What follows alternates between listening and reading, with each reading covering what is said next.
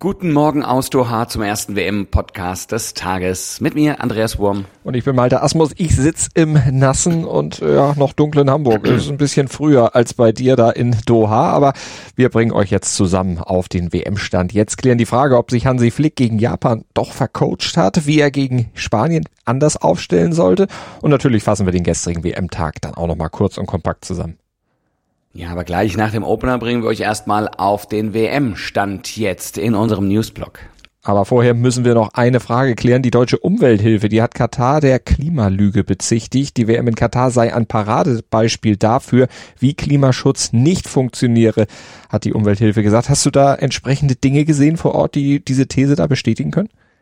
Also ich kann jetzt nicht die, die ähm, Formulierung Lüge bestätigen, weil ich keine Ahnung habe, was Sie im Vorfeld gesagt haben, wie bei Ihnen Klimaschutz funktioniere. Da, das muss ich sagen. Aber ganz ehrlich, das, was hier passiert, ist natürlich kein Klimaschutz. Also, ich meine, wenn wir sehen, die Stadien, die haben eine Klimaanlage. Das heißt, wenn ich unten am Spielfeldrand bin, und mir wurde das im Anfang schon von den Auftraggebern gesagt, ähm, man soll eine Jacke mitnehmen, weil es so kalt ist. Also die kühlen die Stadien runter Überall sind in allen Häusern, in allen Räumen Klimaanlagen. Es ist die Müll, es gibt hier so eine Art Mülltrennung, aber auch das ist eher auch eine Alibi-Funktion. Also nein, das ist den, also offen gestanden, mein Eindruck ist, dass es ihnen total wurscht ist und äh, dass das einfach auch ähm, so Dinge, da, da kann eine, da, da, da kann man auf Weltklimakonferenzen beschließen, was man will man wird hier in diesen, in diesen Breitengraden wird man sein eigenes Süppchen kochen. Das ist einfach so. Es ist eine,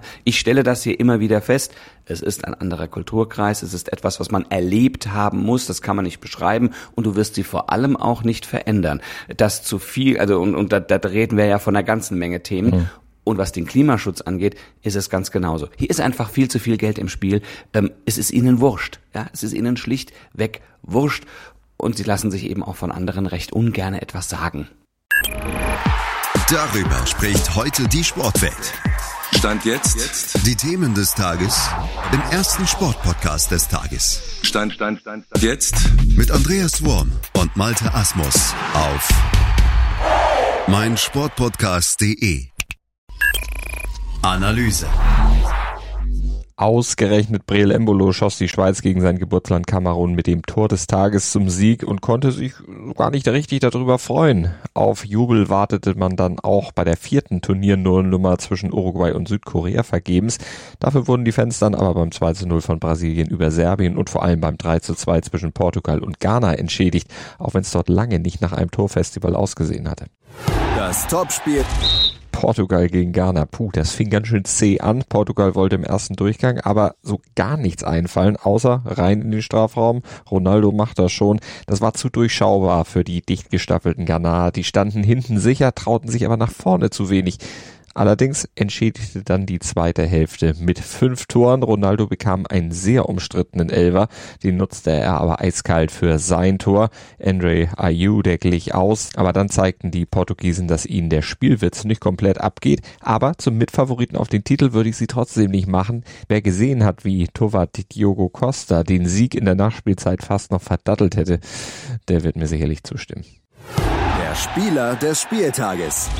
Auch wenn es eigentlich Ronaldo sein müsste, schließlich ist er jetzt der erste Spieler, der bei fünf Weltmeisterschaften getroffen hat, haben wir ihn nicht gewählt. Dazu war das Zustandekommen des Elfmeters dann doch zu fragwürdig. Er fiel viel zu leicht und gewollt, nachdem Salisu ihn touchiert hatte. Deshalb wählen wir Brasiliens Richardison für seinen Doppelpack und vor allem sein Seitfallzieher Traumtor gegen Serbien.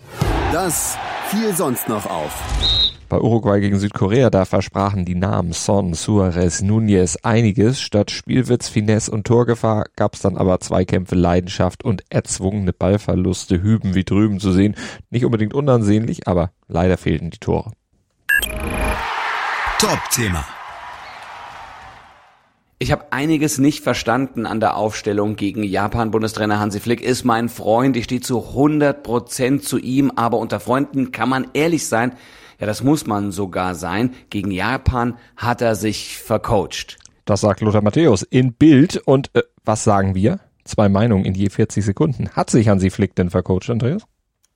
Naja, das impliziert ja, dass Flick die Niederlage gegen Japan selbst verschuldet hat. Und dem möchte ich klar widersprechen. Das stehen gestandene Spieler auf dem Platz mit ganz viel Erfahrung, Champions League-Sieger, von denen kann und muss man erwarten, dass sie nicht nur große Ansprüche formulieren, sondern auch entsprechend liefern. Und das eben nicht nur 60 Minuten gegen Japan, sondern volle 90 Minuten oder wie hier in Katar üblich 100 bis 110 in Gänze und zwar alle 26, die da mitgekommen sind. Man siegt gemeinsam, man verliert gemeinsam. Ich würde nicht sagen, dass sich da Hansi Flick so vercoacht hat, dass er daran schuld ist, wenn es auch diskussionsfähig ist.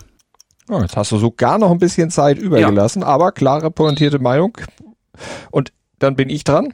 Ich gebe dir da absolut recht.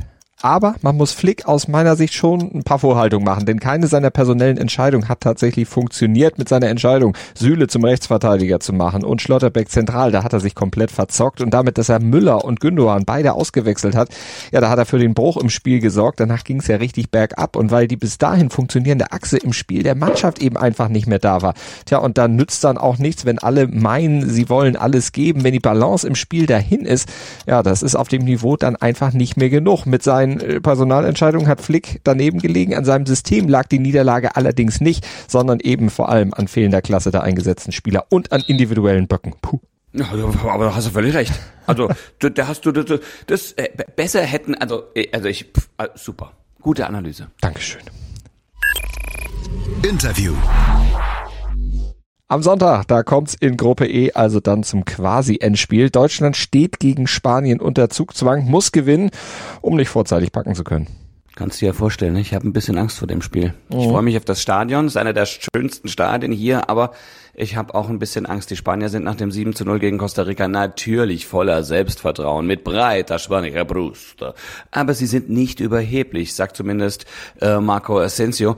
Der ist sich sicher, Deutschland könnte Spanien Schwierigkeiten bereiten. Eh. Deutschland ist ein starkes Team mit sehr guten Spielern. Und deshalb wissen wir, dass es ein sehr schweres Spiel gegen sie wird. Sie spielen guten Fußball, darum nehmen wir die Partie natürlich auch sehr ernst. Eh, sie sind ein Team, das uns Schwierigkeiten bereiten kann. Es wird eine entscheidende Partie, aber wir werden natürlich versuchen zu gewinnen. Eh, wir müssen unserer Linie treu bleiben. Also ein Ergebnis wie gegen Costa Rica gibt uns natürlich viel Selbstbewusstsein. Wir wollen genauso weitermachen, aber wir werden jetzt nicht arrogant, sondern arbeiten weiter an uns. Eh, no nos vamos a confiar porque eh, el Mister tampoco nos va a dejar, así que, así que seguiremos eh, en esta línea trabajando. Und äh, arbeiten muss auch das DFB-Team noch ganz ordentlich an sich. Das wissen die selbst, aber das muss so passieren. Wie soll Hansi Flick spielen lassen? Vielleicht sogar Josua Kimmich auf rechts ziehen? Dann wäre die Achillesferse der deutschen Mannschaft zumindest mal wirklich top besetzt und im Zentrum könnten Gündogan, der meiner Ansicht nach wirklich gut gespielt hat, ja. und Goretzka dann spielen. Im Fever Pitch Podcast haben Sport 1 Chefredakteur Pit Gottschalk und Chefreporter Kerry Hau diese Möglichkeit mal etwas genauer unter die Lupe genommen. Ah, ich sehe da zwei Optionen. Also entweder macht man jetzt für mich auf die Rechtsverteidigerposition, dann muss er dann auch über seinen eigenen Schatten springen. Man darf auch nicht vergessen, Hansi Flick hat äh, die Champions League mit Bayern gewonnen, äh, mit Kimmich als Rechtsverteidiger, äh, weil Thiago und Goretzka, da war eben auch dieses dieses Überangebot an Qualität jetzt im, im zentralen Mittelfeld, die hat er dann spielen lassen und Kimmich auf rechts. Da hat er sich dann auch dem Ganzen gebeugt und äh, Jo Kimmich, ich meine, ich kenne ihn ja auch ganz gut jetzt schon und das ist schon einer, der will diese Kontrolle haben im Mittelfeld. Der will sich die Bälle abholen, der will ja den Chef machen. Aber in dem Fall wäre es vielleicht besser, wenn er eben ähm, sich da selbst ein bisschen zurücknimmt und der Mannschaft hilft und dann als Rechtsverteidiger eben agiert. Weil wir haben einfach keinen besseren Rechtsverteidiger in dieser Mannschaft. Der ist ein guter Sechser, sehr guter Sechser, vielleicht sogar einer der besten der Welt, aber vielleicht, also aus meiner Sicht nicht vielleicht, ist er der beste Rechtsverteidiger, den, den Deutschland äh, zur Verfügung hat und deswegen sollte er auf dieser Position spielen. Es gibt aber noch eine andere Option, eine andere Variante, die ich auch ganz, äh, ganz spannend eigentlich finde, Kimmich und Goretzka eben auf der Doppelsechs spielen zu lassen, wie sie es im Verein auch tun und Gündogan dann eine Position weiter vor, weil das macht er bei Manchester City auch. Gündogan, das, der wird so ein bisschen unterschätzt, finde ich auch in Deutschland. Der ist Kapitän bei Man City, bei einem der besten, vielleicht sogar aktuell bei der besten Mannschaft in Europa.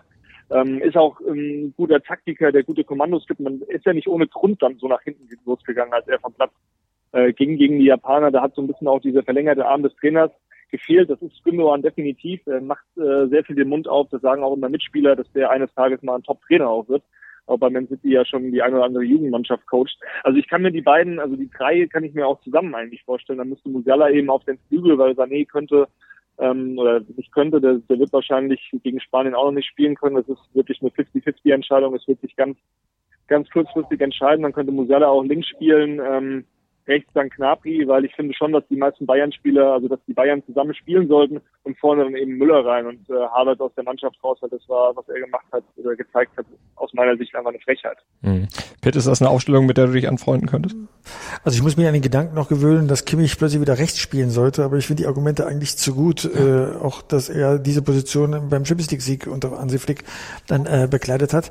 Ich, ich zögere deswegen da jetzt Hurra zu schreiben bei dem Vorschlag, weil ich Kimmich auf der rechten Seite bei der EM voriges Jahr erlebt habe und äh, ihn einfach im Mittelfeld vermisst habe. So und äh, da hat er schon Impulse zu geben, aber ich finde das ziemlich überzeugend. Ich gehe nur nicht mit bei Gnabry. Gnabry muss raus. Äh, Gnabry hat zu wenig gebracht, zu wenig Impulse, wenn ich vergleiche, was da über links über von Raum kam. Ja, der war dafür defensiv ein bisschen schwächer, aber da war halt ein bisschen mehr Remi Demi äh, dann dann nach vorne dran.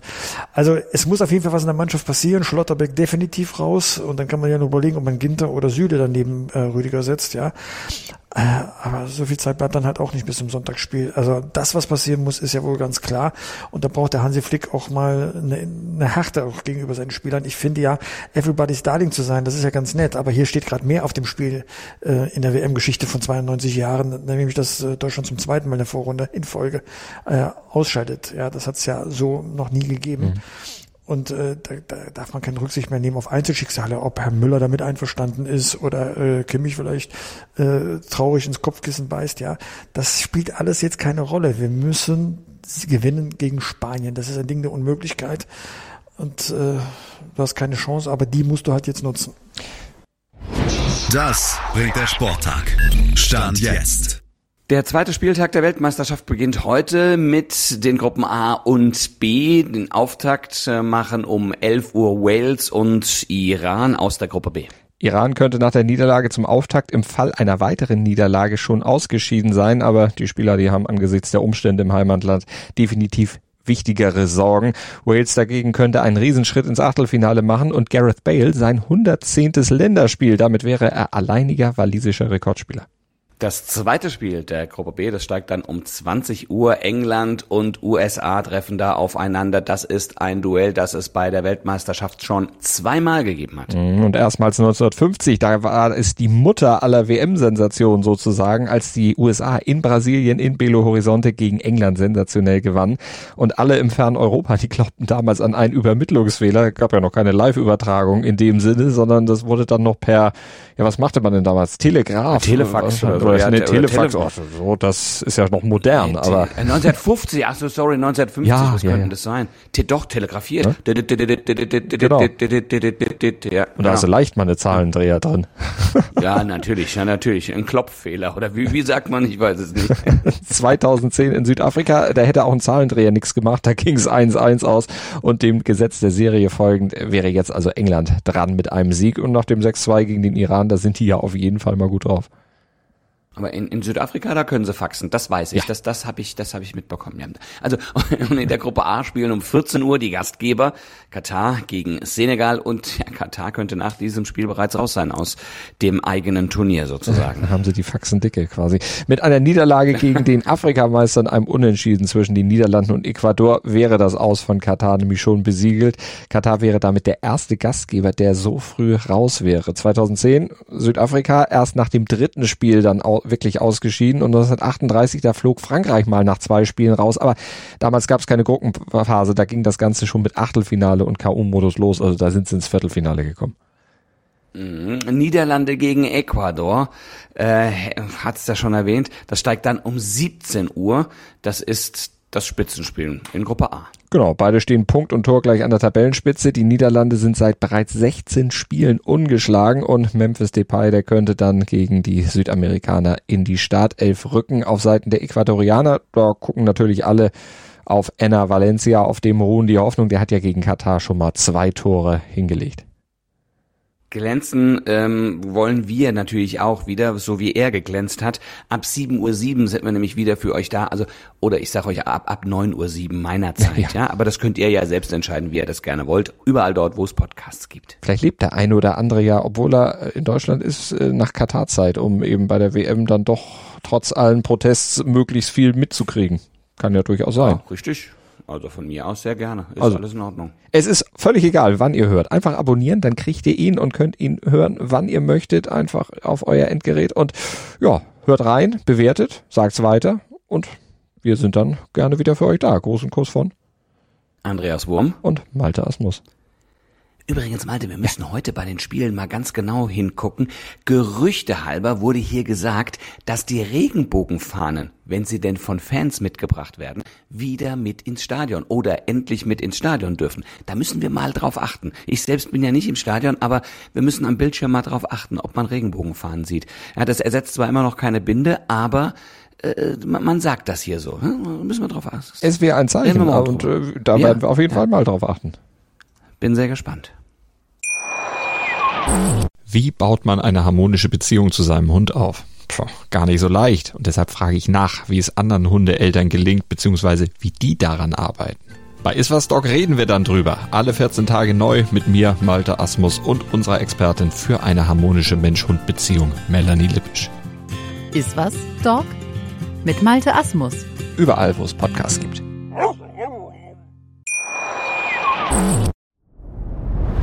Dir hat dieser Podcast gefallen? Dann klicke jetzt auf Abonnieren und empfehle ihn weiter. Bleib immer auf dem Laufenden und folge uns bei Twitter, Instagram und Facebook.